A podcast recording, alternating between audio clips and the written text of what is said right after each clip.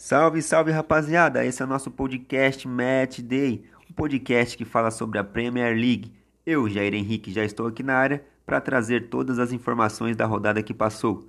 Então, solta a vinheta e vamos nessa!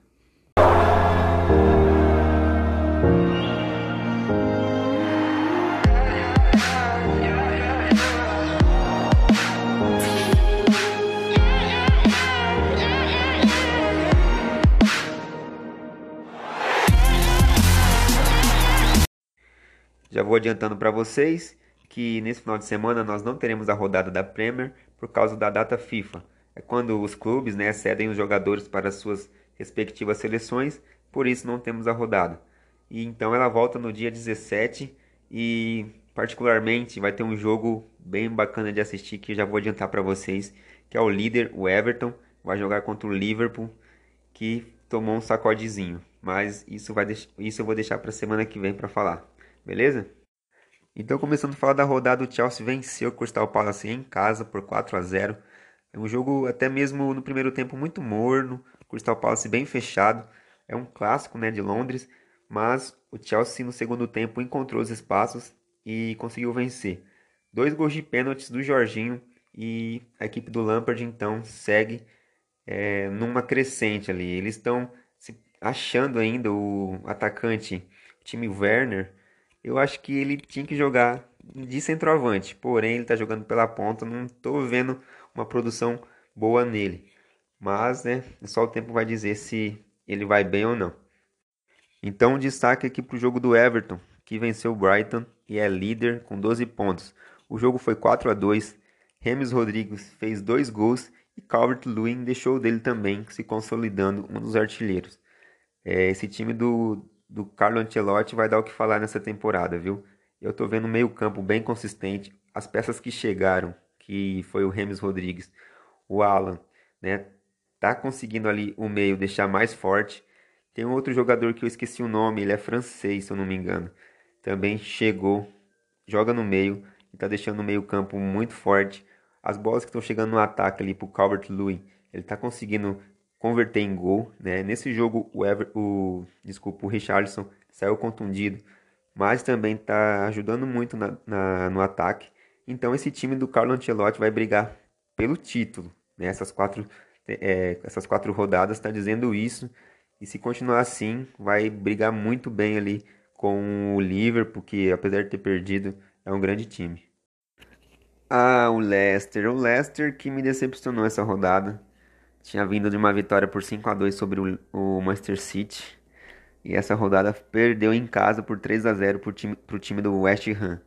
jogou mal, né? Não, não achou nada, não conseguiu criar, não conseguiu acertar. Parecia que era um dia que nada ia dar certo. O West Ham não tinha nada a ver com isso e fez seus gols. 3 a 0 pro time de Londres, então vitória do West Ham. E minha apostinha também decepcionei.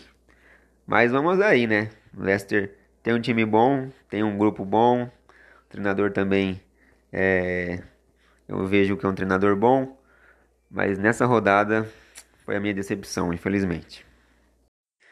Esse jogo, Leeds contra Manchester City, o criador versus a criatura, Marcelo Bielsa contra Pep Guardiola, né? Os dois já trocaram elogios dos trabalhos, é, admirações, enfim.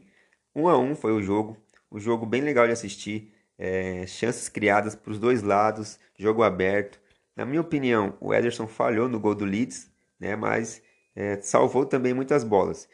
Então, o Leeds está é, me provando que é um time que vai brigar mesmo para ficar no meio da tabela, né? Ou pode brigar por uma competição é, europeia, que é a UEFA Champions League, Liga da Europa, enfim. Vamos ver o que, que vai acontecer com esse time.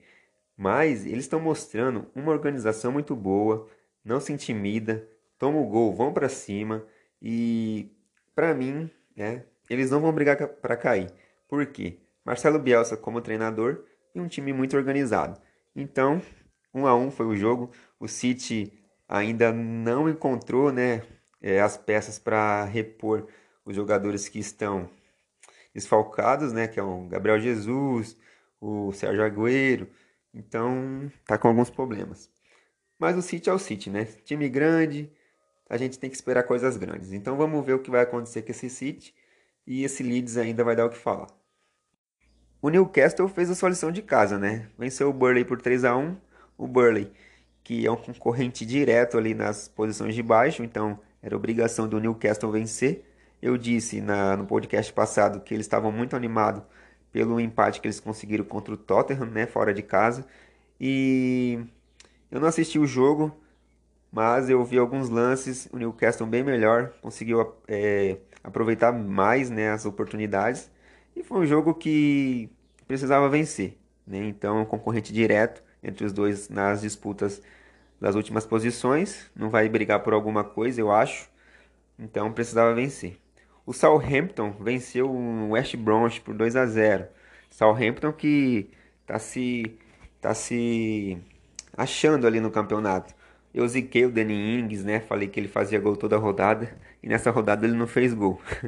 Mas o Southampton é, tem um grupo legal. Chegou o Alcott, um atacante que era do Everton, vai somar nessa equipe e acredito então que o Southampton ele vai ter uma crescente agora com a chegada do Walcott e com essas vitórias aí contra times que estão na parte de baixo da tabela. Vai dar mais confiança para o grupo, então do Southampton isso.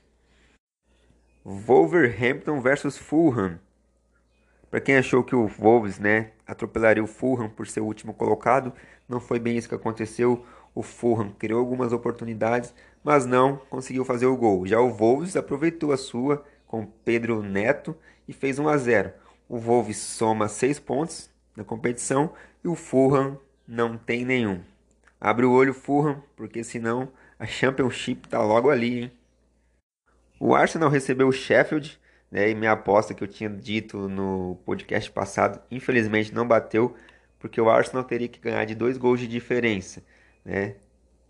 O Arsenal só ganhou de um gol, ficou 2 a 1 um jogo, porque o Sheffield é, conseguiu fazer seu golzinho no final do jogo. O Arsenal já estava com 2 a 0 levando ali em banho-maria o jogo, e não queria mais saber do jogo, então o Sheffield conseguiu fazer seu gol. Uma pausa então, meus amigos, agora para falar dos tratores que passaram na rodada da Premier. Tottenham foi um deles, venceu o Manchester United por 6 a 1.